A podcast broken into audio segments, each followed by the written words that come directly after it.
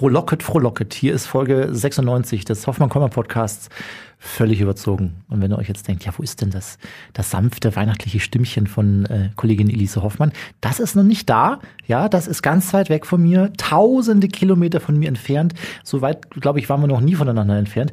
Fühlt sich auch ganz gut an. Äh, allerdings ein bisschen schade, dass sie jetzt hier nicht bei mir im Studio sitzt. Deswegen schalten wir heute einfach live dorthin, wo sie ist. Sie ist äh, knappe sieben Stunden vor mir. Da müsste es jetzt irgendwie schon, ich glaube, abends sein. Ich weiß es nicht genau. Äh, wir testen mal die Leitung heute nach New York. Ego FM. Völlig überzogen. Der Podcast mit Hoffmann und Kollmann. Und wir müssten tatsächlich jetzt, wenn technisch alles funktioniert hat, müssten wir jetzt mit New York verbunden sein, Herr Frau Hoffmann. Kollmann? Ja, sagen Sie mal. Funktioniert das etwa? Das funktioniert. Ach, wo sind Sie denn? Mittendrin, statt nur Mittendrin? dabei. Also irgendwie ist hier ziemlich viel los in New York, muss ich sagen, Herr Kollmann. Es ist so schön weihnachtlich geschmückt. Ich bin gerade hier äh, mit Mutter und Bruder. Mit Wir Ihrer Mutter zusammen. Ganz liebe ja. Grüße von mir. Ja, ihr kennt euch ja, ne? Mama, der Colli ist dran. Nein, Ja. willst du nicht mit ihm? Okay, alles Wie? klar. Will sie nicht? Ja, sie sagt bis Silvester, da ist sie wieder dabei. Okay, okay. Aber Okay. was machen Sie in New York, Hoffmann? Erzählen Sie mal kurz. Das habe ich meiner Mama zum Geburtstag geschenkt, schon äh, vor Monaten. Und sie hat sich das schon vor Jahrzehnten gewünscht. Und jetzt ziehen wir es einmal kurz durch. Ähm, ja, bevor gar kein Flieger mehr geht. Ne? Und wie ist es? Beschreiben Sie mal. Ist es wahrscheinlich kalt jetzt im Dezember Es in New York, zieht oder? so hart durch Ja? die Straßen. Sehen Sie mal, ich habe es Ihnen gesagt. Das ist unglaublich und äh, ich hätte wirklich das machen sollen, was viele mir geraten haben. Nehmen Sie einen größeren Koffer mit, Frau Hoffmann, Sie werden viel shoppen wollen. Jetzt stehe ich hier mit den ganzen Sachen und komme wahrscheinlich nicht durch den Zoll. Herr Goldmann, für Sie habe ich auch was, aber Ja, lassen, lassen Sie gut sein. Apropos, ich habe was. Ja. Ich darf nicht immer so schnell sagen, was ich gerne hätte in Podcasts. Habe ich Ihnen das eigentlich schon erzählt, dass ich einen 2-Meter-Teddy jetzt zu Hause stehen habe? Nee. Weil ich habe in einem Podcast mal gesagt, boah, wie, ich habe überhaupt gar keinen Teddy. Wie schön wäre es, wenn ich zum Geburtstag einen Teddy kriegen würde.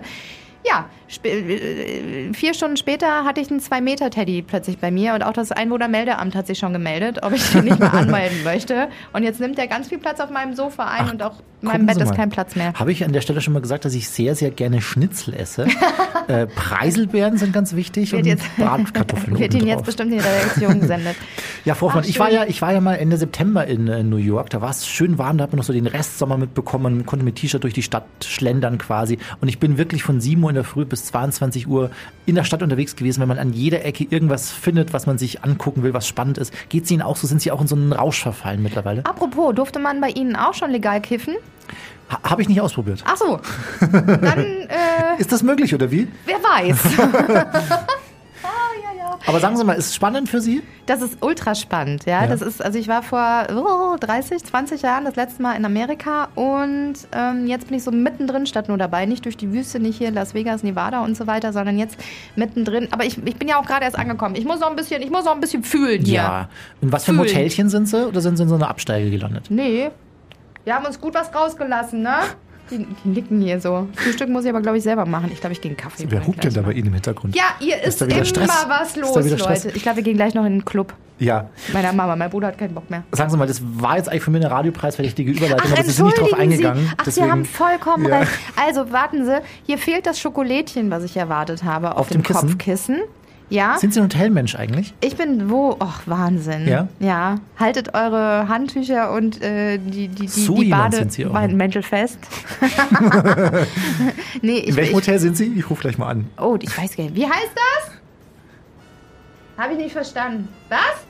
Ach, weiß ich nicht. Ja, komm, ich habe keine Ja, wir Ahnung. keine ich habe das nicht gebucht. Ja, Doch, wir machen Schleichwerbung. Ja. Und zwar machen wir jetzt äh, Werbung für ein Hotel in Wien. Genau, Zwei Hotels. genau. Drei.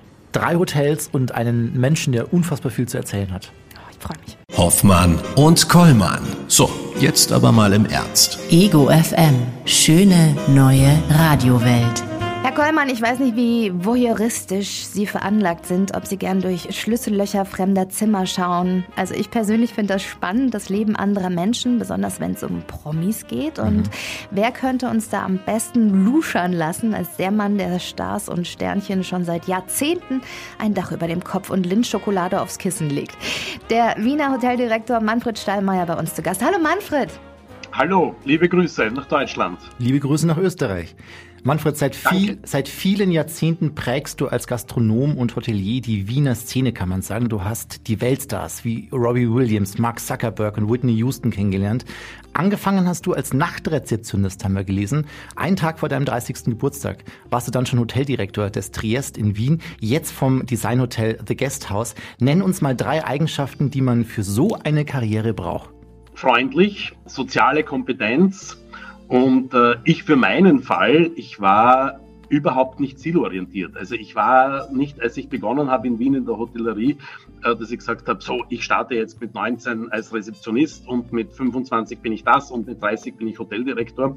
Das war ich nie, sondern äh, es war eigentlich, eigentlich immer eher so, dass an dem Job, den ich gerade machte, hatte ich immer Spaß daran und dadurch, dass ich Spaß hatte, habe ich den, glaube ich, auch ganz gut gemacht. Mhm. Auf jeden Fall. Sag mal, Manfred, du hast zusammen mit deiner Freundin Martina Parker ein Buch darüber geschrieben, was hinter den Kulissen eines Hotels passiert, wie die Künstler und Stars auch ganz privat sind. Hotel Rock'n'Roll heißt es. Und der Name, der ist ja auch Programm. Lass uns jetzt zusammen durchs Schlüsselloch schauen, mal testen, wie weit die Schweigepflicht eines Hoteliers geht. Gibt es da überhaupt Grenzen? Oh ja, die Grenzen sind sogar sehr streng. Ich sage nämlich immer, ein Priester und ein Hotelier sind eigentlich die verschwiegensten Menschen. Der Unterschied ist nur, der Priester hört die Geschichten oder die Sünden im Beichtstuhl. Wir Hoteliers, wir sind live dabei und wir schweigen. Und äh, da gibt es schon Grenzen. Und wir haben in, in, in diesem Buch und in diesen Anekdoten, die wir erzählen, ganz bewusst nicht Gossip geschrieben und haben niemand, wie man auf Wienerisch sagt, aufgeplattelt, sondern haben einfach die netten Anekdoten von uns wiedergegeben. Und wenn einmal was dabei war, was nicht so ganz okay ist, haben wir das, es ist eigentlich nur eine Geschichte, aber dann ohne Namen und anonymisiert geschrieben. Mhm, mh. In den äh, letzten Jahrzehnten hast du einfach mal so gut wie jedem Star, außer uns beiden, der in Wien war, mindestens ein Zimmer und ein Bett gegeben. Wie frech jetzt. ich hoffe, er kommt bald. Wir, wir, kommen bald. Wir haben uns selbst eingeladen quasi. Ähm, vielen sogar mehrmals. Sag mal, Manfred, wie hast du das geschafft? Wie hast du sie zu dir gelockt? Und wie kommt man überhaupt an diese Stars ran? Am Anfang ja noch ohne Google und mit einer fast Sherlock Holmes-artigen Weise, die auch was mit deiner eigenen Plattensammlung zu tun hat. Stimmt das? Ja, ich bin selbst sehr, sehr musikinteressiert und sehr musikaffin. Und das war noch in den 80er Jahren, Ende der 80er Jahre, als ich im damaligen SAS Palais Hotel, das war ein prunkvolles Ringstraßenpalais, gearbeitet hatte. Und ich hatte damals die Chance bekommen, von der Rezeption in die Salesabteilung aufzusteigen damals haben mich schon Freunde gefragt, Salesabteilung, was verkaufst du in einem Hotel? Weil es hat eigentlich niemand oder zum damaligen Zeitpunkt niemand eine Ahnung, was man in einem Hotel wirklich verkauft, weil jeder hat eigentlich geglaubt, ein Hotel ist da, dann kommen die Gäste. In unserem Nachbarhotel daneben stand das Marriott Hotel da sind immer die Tourbusse stehen geblieben zum damaligen Zeitpunkt. Und wenn Künstler in Wien gespielt haben und Auftritte hatten, dann sind die immer dort stehen geblieben. Das Problem ist, bei uns im SAS Palais Hotel wird der Haupteingang in der Weiburggasse. Das heißt, die Busse sind eigentlich vor unserem Haus stehen geblieben, nur die sind bei der falschen Tür reingegangen. Und das hat mich gestört. Und ich äh, komme ja aus einer kleinen Stadt, aus der Steiermark. Und, und damals gab es ganz in der Nähe ein, eine, eine Diskothek, die ist Kamakura. Da habe ich auch Martina seinerzeit schon kennengelernt. Das war ein, heute würde man sagen Club, das war aber eine Diskothek, wo andere Musik gespielt wurde, als damals Mainstream war. Und ich war schon sehr musikinteressiert und ich habe mir damals einfach zum Ziel gesetzt, nein, ich möchte, dass diese Stars bei uns wohnen. Und ebenso wie du vorher angesprochen hast, es gab noch kein Google, man kann nicht einfach vergoogeln. Das war wirklich detektivische Arbeit ein bisschen, mal auf den Plakaten schauen, wenn plakatiert war in Wien Steht da irgendwas? Wer ist der Veranstalter? Ist da irgendwer dahinter? Dann durchtelefonieren. Damals gab es noch Telefonbücher, dann hat man in Telefonbüchern versucht, eine Nummer, rauszufinden. In Wien die Plattenfirma angerufen, damals gab es noch Büros von den Plattenfirmen, die in Wien hatten keine Ahnung, die haben, jemand, haben mich nach London verwiesen. Die in London wussten auch nichts, die in London haben gesagt, das machen die in New York oder in Los Angeles dann um halb zwei in der Früh aufgestanden, um mit Los Angeles zu telefonieren, aber nicht von zu Hause, weil damals gab es noch Vierteltelefone in Wien. Dann eben ins Hotel gefahren, um von dort zu telefonieren. Und irgendwann hatte ich eine Nummer bekommen in London und war wieder in London. Und äh, das war eine Agentur, das war damals Travel Pie Appointment, heute Music Pie Appointment. John hat sich damals gerade selbstständig gemacht und hat dieses Touring gemacht. Das war dann einer, der, der entschieden hat und diese Künstler gebucht hat auf ihren, auf ihren Tourneen. Und ich bin dann auch nach London gefahren mit Prospekten in der Tasche und habe versucht, einen Termin bei ihm zu kriegen, habe vorher mit ihm telefoniert. Dann hat das eigentlich funktioniert. Und er war damals ein Start-up, also es war nur er und seine Sekretärin, ein Telefon und ein Faxgerät in einer lustigen Gegend in London, wo nur Autowerkstätten waren von MG und Triumph und Morgan, was mir wieder gefällt, weil ich Oldtimer-Freund bin. Und da war ein 15 Quadratmeter großes Büro und da bin ich hingekommen und habe mir gedacht, na puh, das funktioniert, ob das was wird. Er war Startup, er konnte nicht vorauszahlen, das war damals noch Bedingung. Ich hatte mit meinem Chef damals gesprochen, wir können einen Künstler haben, wenn wir wollen. Das war die Lisa Stansfield, das war die erste Künstlerin. Aber er kann nicht vorauszahlen. Aber er hat versprochen, er zahlt in vier Wochen. Und mein Chef damals, muss man auch dazu sagen, im, im Hotel, hat gesagt, naja, glauben Sie, ist der seriös, wird er bezahlen? Da habe ich gesagt, ich glaube schon. Hat er gesagt, gut, machen wir es. Es waren immerhin 43 Zimmer für drei Nächte. Für die äh, ganze Entourage von Lisa Stanfield. Also ganze Entourage, genau, ja, ja. Und mein Chef hat dann gesagt, naja, aber wenn er nicht bezahlt, das ist schon viel Geld. Aber auf der anderen Seite, die Marriott werden es nie erfahren, ob er bezahlt hat. Und dann hatten wir wenigstens mal auch einen Künstler. Und es war dann aber so, dass nach drei Wochen kam die Buchhaltung zu mir und hat gesagt, der John hat bezahlt. Wunderbar. Und dann ging es los. Genau, und dann ging es los, ja. Dein guter Ruf, der spricht sich rum. Ähm, gefühlt war doch schon jeder bei dir. Zähl doch mal spontan deine erinnerungswürdigsten fünf bis zehn Künstler auf. Promis. Das ist natürlich Robbie Williams, weil dieses ganze Aufgebot und das ganze Drumherum einfach gewaltig war, weil das war damals am Höhepunkt von Robbie Williams und der viermal bei uns war dann auch noch zu einer Zeit, wo er im Praterstadion vor 55.000 Menschen gespielt hat und eines der Konzerte wurde weltweit im Radio übertragen und genau da hat er dann auch noch gesagt, dass er im Triest wohnt. Ich muss sagen, es war aber auch El Jarreau ein würdiger Gast, weil der einfach sowas von lieb und herzlich ist. Und El Jarreau mögen einfach alle. Auch die Stubenmädchen mögen El Jarreau, weil der hat sich immer sein Zimmer selbst gemacht.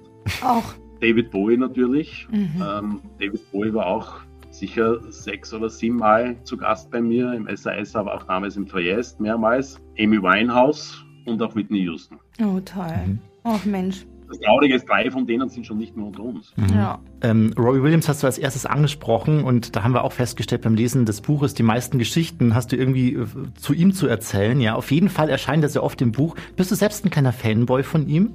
Nein, eigentlich überhaupt nicht. äh, ich, bin, ich bin ein Fan von ihm als Mensch, äh, aber ich bin kein Fan von, von seiner Musik. Bei Wetten das jetzt ja auch noch gesehen, ne? Der bleibt irgendwie der große Weltstar, den jeder will. Ja, und er ist ein super Entertainer, das ist einfach. Mhm. Apropos Fans, die haben sich natürlich auch zuhauf bei euch geschart, ist ja klar, ne? um ihre Boybands auch anhimmeln zu dürfen. Ihr habt sie auch ganz liebevoll behandelt. Erzähl mal von ein, zwei Geschichten. Wir haben eigentlich immer versucht, und ich glaube, das war ein großes Geheimnis äh, oder, oder vielleicht ein bisschen der Schlüssel auch zum Erfolg, dass wir einerseits unsere Künstler und unsere Gäste ganz normal behandelt haben wie normale Gäste. Wir haben da keine Unterschiede gemacht. Und umgekehrt mit den Fans haben wir natürlich versucht, die Anforderungen vom Tourmanagement zu wahren wenn es darum ging, nicht so große Fanansammlungen zu haben. Bei gewissen Künstlern war es dann aber so, man konnte sich dann einfach nicht erwehren, weil das konnte man dann einfach auch nicht bremsen. Da ist es auch so, dass wir aber auch damit versucht haben, sehr respektvoll umzugehen, dass wir auch da versucht haben, so zu tun, wie wenn jetzt eigentlich eh keiner da wäre. Eine Fangeschichte ist, ist, ist ganz interessant und die bezieht sich auch wieder auf den Robbie Williams, weil unser Küchenchef und wir hatten damals die Küche 24 Stunden in Betrieb für die Band, weil auch Robbie Williams waren ca. 40 oder 45 Zimmer für einige und sie wollten auch rund um die Uhr bekocht werden, wenn es notwendig war. Und unser Küchenchef hatte sich in den Finger geschnitten und hätte eigentlich müssen ins Unfallspital. Ich bin dann in die Bar gegangen und habe mir gedacht, okay, da sind von 100 Gästen circa 105 Frauen, ob da nicht eine Ärztin dabei ist. Und es war eine Ärztin dabei, die hat sich dann auch flugs ihre Bluse zugeknöpft, hat den Josef verarztet, hat gesagt, naja, das, das ist eine Selbstverständlichkeit, dass sie das jetzt macht, weil sie möchte ja schließlich, dass ihr, ihr Star und ihr Fan heute noch äh, bekocht werden kann, wenn er das möchte. Und hat das alles erledigt. Der Josef war glücklich, dass er nicht ins Spital musste. Sie war dankbar, dass sie ihn verarzten konnte. Und als sie dann in die Bar ging, wurde die Bluse wird ein bisschen weiter aufgeknöpft und der Abend ging einfach lustig und nett weiter.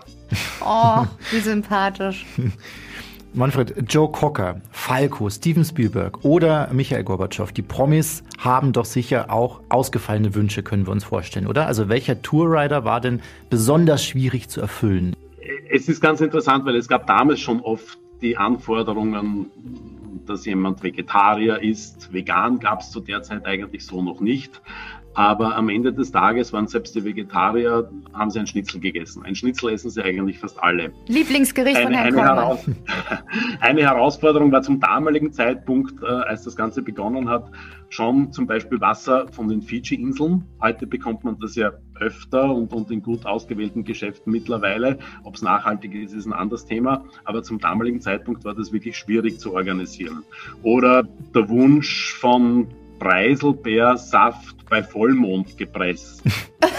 ähm, oder unbedingt auch das war damals noch nicht so einfach in den Anfang der 90er Jahre. Franzino, biologisch oder aus Wildfang und, und, und, und, und ganz schwieriges, großes Rezept.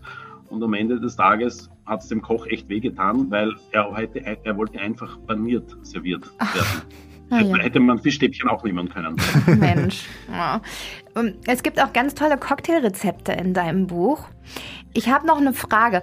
Kannst du noch Baileys und Batida de Coco trinken? es gibt da so eine Nein. lustige Story. Äh, da hat der Manfred nämlich mit Barry Whites Sohn sehr viel kippen müssen. Ja, müssen. Batida de Coco. Ja, müssen. Batida de Coco. Wird dir noch schlecht? Also das war zum, ja, also wenn ich dran denke, wird es mir heute noch schlecht. Ähm, ich habe, glaube ich, damals, obwohl ich äh, damals nicht Diabetiker war, glaube ich, sicher einen Zuckerschock gehabt danach. Der hat Partida de Coco gelebt und er hatte wirklich an drei Abenden hintereinander, beziehungsweise Nachmittagen hat es schon begonnen, immer wieder mit mir plaudern wollen und er hatte jemanden gesucht, mit dem er plaudern konnte und hat äh, erzählt von einer Fantasy World, die er aufbauen möchte und das Ganze immer mit einer Flasche Partida de Coco, nämlich pur, gerade mit Eis. das Gesicht von Manfred war jetzt gerade unbeschreiblich. ja, genau. Sag mal, wie kommt es, dass du dich noch immer an Zimmernummern erinnern kannst? Also besonders nach so vielen Jahren zum Beispiel, wer nächtigte im Zimmer 419? Steven Spielberg. Mhm. Das hat, ich weiß nicht warum, aber ich habe ein, glaube ich, gutes Zahlengedächtnis. Und als ich Kind war in meiner Heimatstadt, bin ich draufgekommen, dass wenn ich einmal ein Auto sehe von jemandem, den ich kenne, dann habe ich automatisch, wenn man mich gefragt hat, äh, die Autonummer gewusst. Mhm. Das habe ich aber nicht trainiert, sondern das ist irgendwie so fotografisch hängen geblieben. Und deswegen glaube ich, ist mir das auch geblieben, dass, dass ich mir wirklich fast jede Zimmernummer gemerkt habe von unseren Gästen. David Bowie. Auch von den Tourmanagern. 114. Mensch, ich kann jetzt alles nachfragen. Ja. Sag mal, als Kenner und Profi im Geschäft, da wirfst du sicherlich selbst auch ein anderes Auge auf Service und Einrichtung. Zum Beispiel, wenn du selbst Gast in einem anderen Hotel bist. Was ist dir wichtig und was wäre ein absolutes No-Go? Wichtig ist für mich, und da lege ich auch in meinen beiden Betrieben die, die ich jetzt habe und die ich selbst betreibe, das Gästhaus und die Josephine, ganz, ganz großen Wert und das ist für mich Licht. Licht ist für mich also wirklich ganz, ganz wichtig, weil ich glaube, dass man mit Licht, vor allem mit schlechtem Licht, unheimlich viel Atmosphäre zerstören kann. Kaltes Licht, schlechtes Licht, Licht, wo es keine Licht- und Schattenspiele gibt, das ist für mich ganz schlecht. Ich zum Beispiel fühle, fühle mich, wenn ich ein Restaurant oder Kaffeehaus betrete, wo schlechtes Licht ist oder wo kaltes LED-Licht ist, da drehe ich um und gehe. Da kann ich nicht sitzen. Mhm. Und das ist mir auch in den Hotels sehr wichtig. Ein absolutes No-Go ist natürlich, wenn die Sauberkeit nicht stimmt. Okay. Aber wenn Menschen mit Herz und Seele dahinter sind und Gastgeber sind und die Sauberkeit stimmt, dann kann man aber andere Dinge durchaus verzeihen, wenn einmal eine Wand einen Fleck hat oder wenn einmal im Boden ein Kratzer ist oder solche Dinge. Das kann passieren, weil das passiert, wenn ein Zimmer bewohnt wird, wenn ein Hotel lebt. Da kann Herz und Seele einfach unheimlich viel ausgleichen. Aber Licht und Sauberkeit und natürlich der Service und die Freundlichkeit der Mitarbeiter, das sind auf jeden Fall Musts. Mhm. Beim Thema Licht sprichst du mir auf jeden Fall aus der Seele. Mir geht's da ganz genauso. Wenn ich in ein Gasthaus oder in ein Restaurant reinkomme, wo irgendwie helle, grauselige Lichtbeleuchtung an der Decke hängt, dann fühle ich mich da unwohl und muss da sofort wieder raus. Also geht mir genauso. Manfred, welchen ehemaligen Gast hättest du gern als Langzeitbewohner und welchen bitte nicht noch eine Nacht? Ich hätte sehr, sehr gerne El Jarreau als Langzeitbewohner. Leider auch er ist nicht mehr unter uns, weil gerade El Jarreau, abgesehen davon, dass ich auch seine Musik wahnsinnig liebe, war El Jarreau als Gast einfach ein so netter und ein so herzlicher Gast. Der, der war so ein bisschen wie ein Teddybär, dann würde man am liebsten nehmen und drücken. Mhm. Und das, das haben aber auch die Stubenmädchen so empfunden oder auch die Rezeptionisten so empfunden. Genauso wie Hugh Grant. Hugh Grant war auch so einer. Den kann man einfach nur mögen. Und, und, und der war von der ersten Minute bis zur letzten Sekunde, beide eigentlich, einfach sowas von nett. Und sie waren aber auch so natürliche Autoritäten, wenn die durch die Lobby gegangen sind oder wenn die in die Bar gegangen sind oder ins Restaurant gegangen sind, da hat man es gespürt. Aber wenn, auch wenn man ihn nicht gesehen hat, aber man hat gespürt, dass jetzt jemand bei der Tür reinkommt, da, da, da ist jetzt was passiert. Also das waren irgendwie echte Kraftmenschen, muss man sagen. Die waren, die waren wirklich, wirklich toll. Wenn ich nicht mehr haben möchte, gibt es eigentlich keinen, weil es war keiner so, dass, dass äh, er je des Hauses verwiesen hätte werden müssen oder es hat wirklich nie in dieser Zeit einen Gast gegeben, wo man gesagt hat, endlich sind sie weg. Mhm. Das hat es nie gegeben. Es wurden ja auch nie Fernseher aus den Fenstern geschmissen. Mhm. Da kommt auch die Verschwiegenheit wieder zum Vorschein von Manfred. Im Hotel übernachten, das ist immer so ein großes und kleines Abenteuer. So empfinde ich das immer. So ein Aus vom Alltag. Ein Hotel ist immer wieder so, so eine kleine andere Welt. Da kann auch irgendwie alles passieren. Mal abgesehen von Arbeit, was ist Hotel für dich? Hotel für mich ist eine, eine ganz, ganz tolle Welt, finde ich, weil, weil ein Hotelzimmer oder ein Hotel ist insofern so speziell, weil wenn man in einem Hotel wohnt, man für 24 Stunden oder je nachdem, wie lange man dort wohnt, wenn man eine Woche dort ist, für eine Woche, seine absolute Privatsphäre ja komplett auslagert. Mit allem, mit allem drum und dran auslagert. Ja. Und das finde ich speziell. Und ein Hotel ist nie zu. In einem Hotel ist immer jemand da, der lächelt. In einem Hotel ist immer jemand da, der einem hilft. Auch wenn man um drei in der Früh anruft oder um drei in der Früh an der Rezeption steht. Deswegen finde ich, Hotels sind, sind sehr spezielle Plätze und Kraftplätze. Und ein Hotel für mich ist, auch wenn ich privat reise und auch wenn ich selbst in meinen Hotels als Direktor ja doch immer eigentlich 24, also die, die Zeit, in der ich im Haus bin, man steht auf einer Bühne. Man ist immer eigentlich auf einer Bühne. So sind aber Hotels für mich trotzdem eine Faszination und ich liebe es, in Hotels zu wohnen. Ich genieße das sehr, weil das ist dann plötzlich einmal auch für mich eine Zeit, wo ich dann nämlich nicht auf der Bühne stehen muss, wo ich keine Verantwortlichkeit haben muss, dass äh, hier etwas funktioniert oder wenn was schief geht, dass es wieder funktioniert.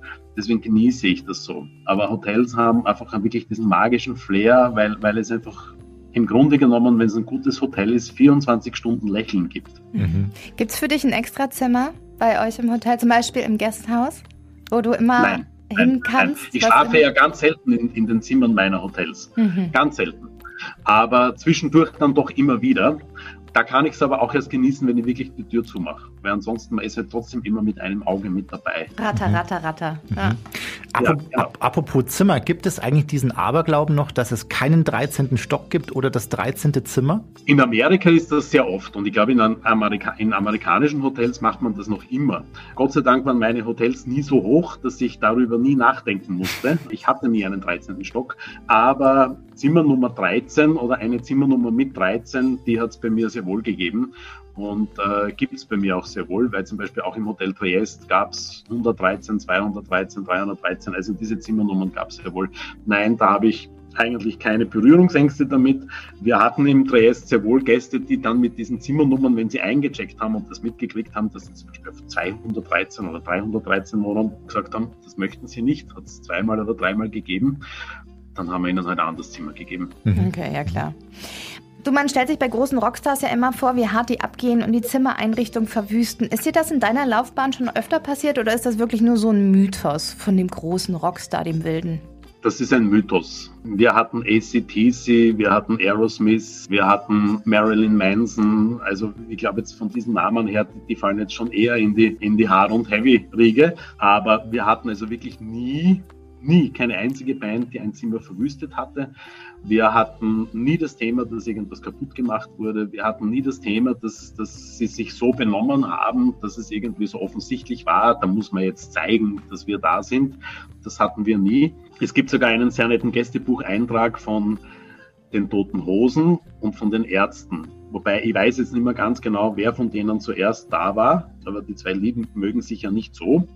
Äh, die sollten ja auch nie in einem Hotel wohnen. Der Eintrag bei den Toten Hosen, die haben ihm irgendwas geschrieben, dass, dass es halt so nett war und so schön war.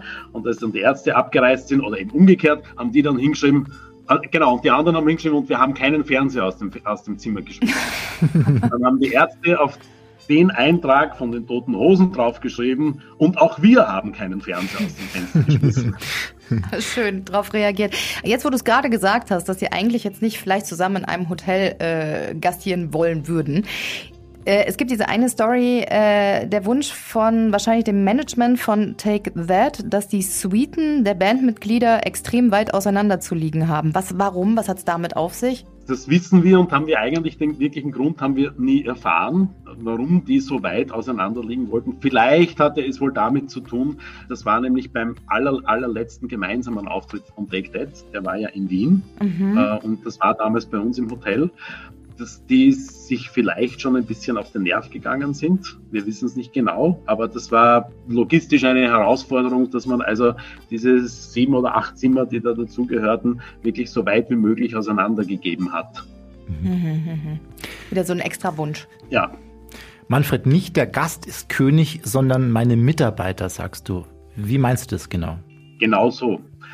Mich haben schon oft Journalisten gefragt und das auch schon vor 20 Jahren oder auch bei Gästen, wenn es eine Diskussion manchmal gibt, wie, wie, wie ich denn so agiere mit meinen Mitarbeitern.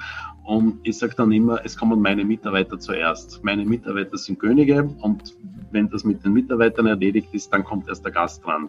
Und da war der eine oder andere Journalist, aber auch der eine oder andere Gast schon einmal mit großen Augen äh, und mit großen Fragezeichen im Gesicht wenn man dann aber nachdenkt, dann, dann kriegt man, glaube ich, mit, dass es eigentlich der wesentlich bessere Ansatz ist, wie der Gast ist König.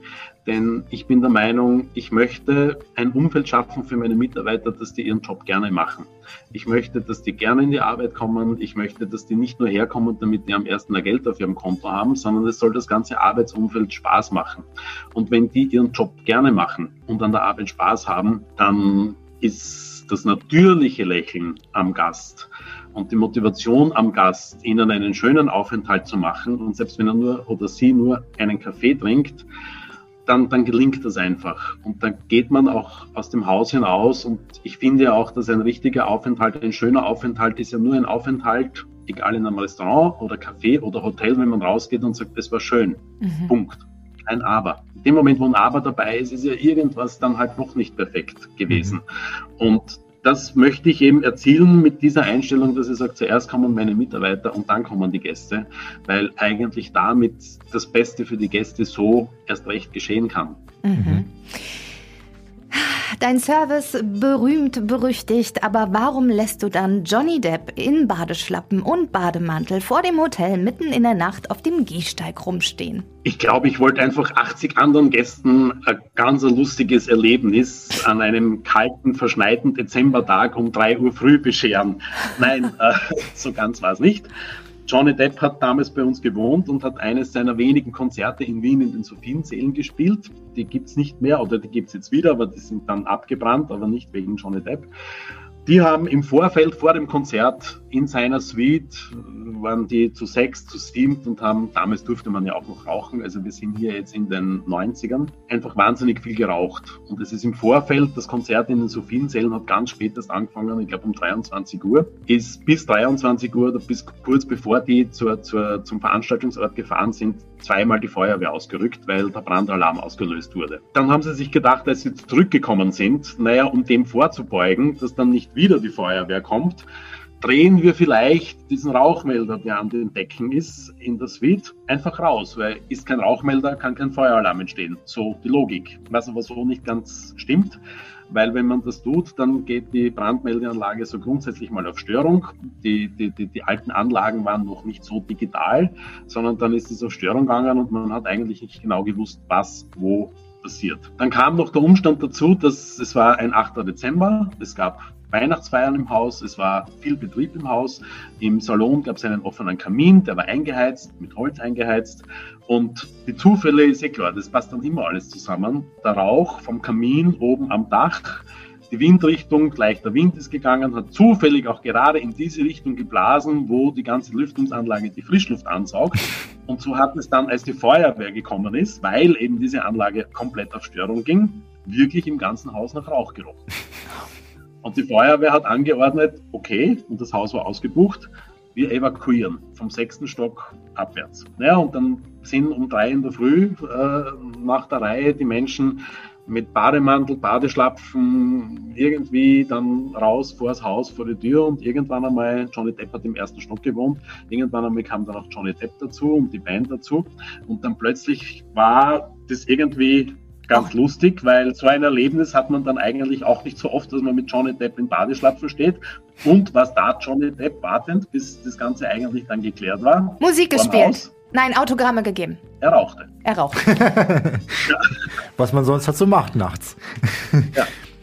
Manfred, ähm, ganz kurz noch, am meisten beneiden wir dich um die Begegnung eines Ego-Künstlers, der leider nicht mehr unter uns weilt, der Wien auch sehr geliebt hat, aber schon immer vom anderen Stern kam, David Bowie. Du hast ihn nicht nur einmal getroffen. Wie, wie hast du ihn erlebt? Ich habe ihn erlebt als einen ganz, ganz großen Sir. Ein wahnsinniger Charakter. Ich war ihm gegenüber, wenn ich ihm gegenüberstehen konnte, durfte, eigentlich immer nur total ehrfürchtig. Ich habe es wahnsinnig geschätzt, dass er wirklich interessiert war an meinem Haus, weil er war im SAS damals schon zu Gast und, und ist dann mit übersiedelt, als ich ins Triest wechselte, sofort ins Triest mit übersiedelt und hatte sich dann dort auch das Haus zeigen lassen und habe ihn durchgeführt und habe ihm die Geschichte erzählt von Terence Conran, vom Designer und so weiter. Und das waren für mich eigentlich wirklich ganz großartige Momente, wie interessiert er war, wie, wie höflich er war und, und, und das war auch so eine natürliche Autorität, wenn, wenn, wenn der gekommen ist und selbst du hast ihn noch nicht gesehen, man hat das gespürt, er ist da. Und, und David Bowie, also da gibt es wirklich eine Verbundenheit, weil das war unser zweiter Gast, mit dem das Ganze eigentlich begonnen hat. Der war immer sehr zufrieden und wir hatten ja die letzten zwei Buchungen und äh, deswegen ist ja auch in meinem Buch ein Kapitel drinnen, David Bowie blieb uns nie was schuldig.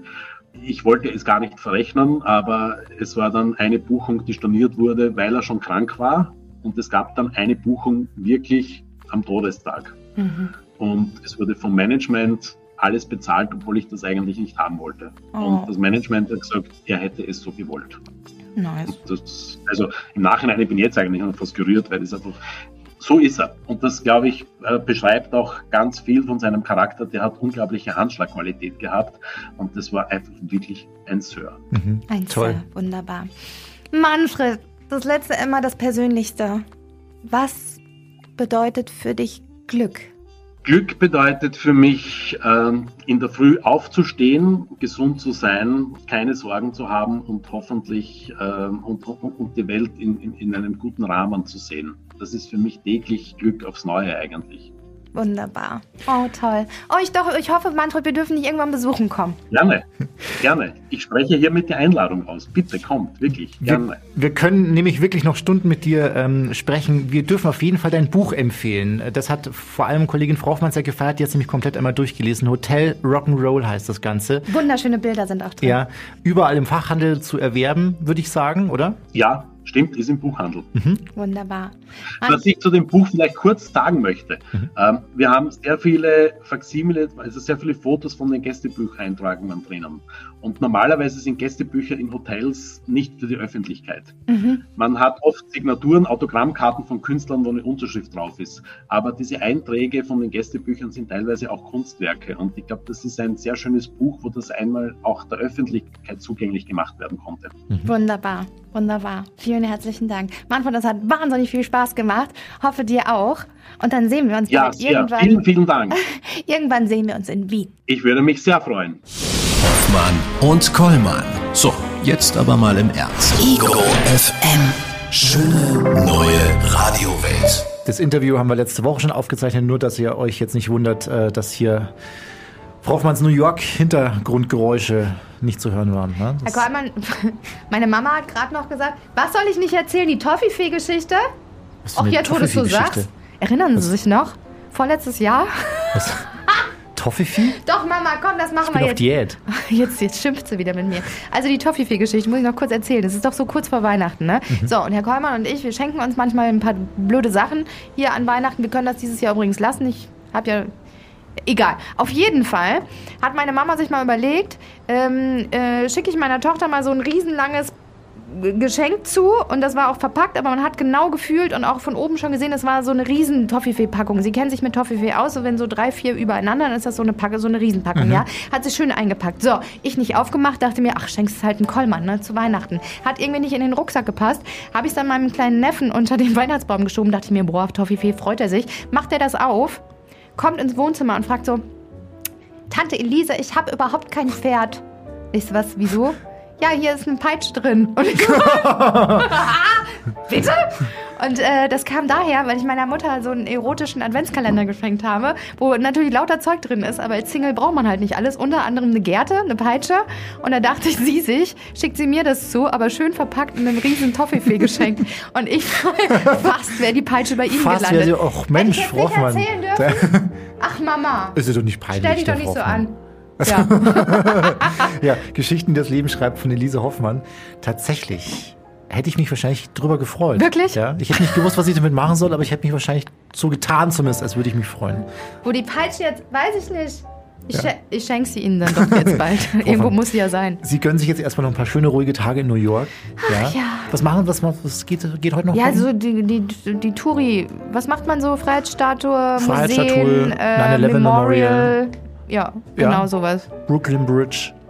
Sagen Alles. Sie liebe Grüße. Ganz kurz bei der Brooklyn Bridge, Bru Brooklyn, Brooklyn Bridge, Äh, gibt es in der Mitte äh, der, der Brücke so einen so einen- so einen Laternenmasten. Ja. Und ähm, als ich in New York war, hat mir Kollegin Steffi aus äh, unserem ähm, Verkauf geschrieben, ich soll doch mal genauer gucken. Sie war vor zwei Jahren dort und hat dann einen Igor-Film-Aufkleber relativ weit oben auf diesem Pfosten geklebt. Nein! Und tatsächlich, ich habe Ausschau gehalten und habe den zwei Jahre später wieder gefunden, weil da niemand hinkommt, weil der so weit oben ist. Also achten Sie darauf, in der Mitte der Brooklyn Bridge quasi auf der linken Seite statt einwärts kommt so ein großer Laternenpfahl und da hängt ganz oben hängt so ein richtig alter Ego-Film-Aufkleber dran. Ich zeige, ich schicke Ihnen noch mal ein Foto nach. Lustigerweise habe ich noch einen neuen dabei, den klebe ich jetzt drunter. Wunderbar, Mach ich jetzt. So machen wir's. Geil. Ganz liebe Grüße an die Mama. Dankeschön. Tschüss.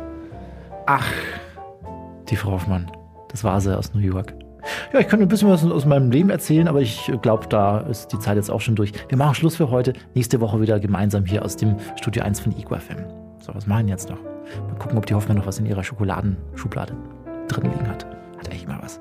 Das war völlig überzogen mit Hoffmann und Kollmann. Eine Produktion von Ego FM. Die Radioshow dazu gibt's jeden Freitag von 15 bis 19 Uhr auf Ego FM. Schöne neue Radiowelt. Und Finger weg von meiner Schokolade, Herr Kollmann. Ist die noch dran?